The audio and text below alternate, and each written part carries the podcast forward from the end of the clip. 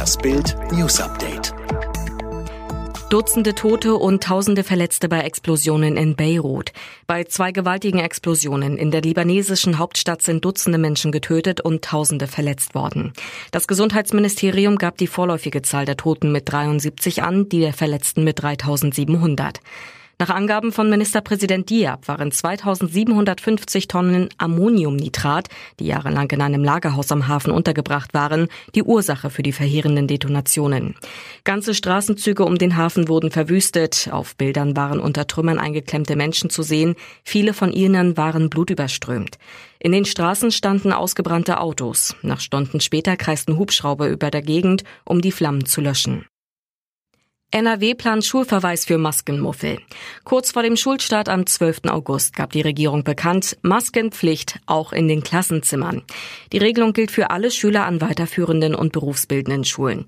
Nun droht NRWs Schulministerin Gebauer mit drastischen Strafen, wenn sich Schülerinnen und Schüler konstant nicht, weder im Unterricht noch auf anderen Flächen daran halten, kann das auch mit einem Verweis einhergehen, sagte sie in einem WDR 2 Interview. Einbrecher stirbt bei Einbruch. Rätsel um den blutigen Tod eines Einbrechers. Sonntag früh 7.40 Uhr Hamburger Stadtteil Lockstedt.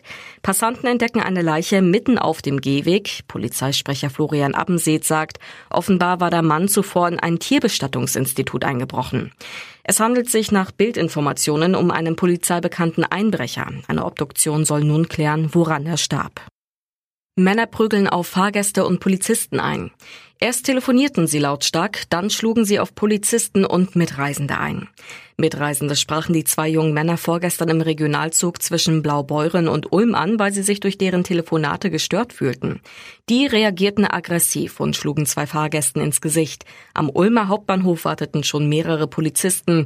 Die Männer griffen die Beamten sofort an. Sie konnten erst durch Polizeihunde, Pfefferspray und Schlagstöcke unter Kontrolle gebracht werden. Drei Polizisten wurden leicht verletzt. Die beiden polizeibekannten Männer, beides Afghanen, erlitten Augenreizungen und Hämatome. Sie kamen später wieder frei. Fulham gewinnt 178 Millionen Spiel. Die Premier League ist komplett. Fulham gewinnt 2 zu 1 in der Verlängerung das Aufstiegsfinale gegen Brentford. Joe Bryan schießt die Cottagers per Doppelpack im Wembley Stadion zum 178 Millionen Sieg. Die XXL-Kohle fließt aus TV-Geldern. Allein rund 95 Millionen sind dem Aufsteiger sicher. Dazu kommt bei einem sofortigen Wiederabstieg eine Fallschirmzahlung von 83 Millionen über die folgenden zwei Jahre, die den Absturz in die Zweitklassigkeit abfedern soll.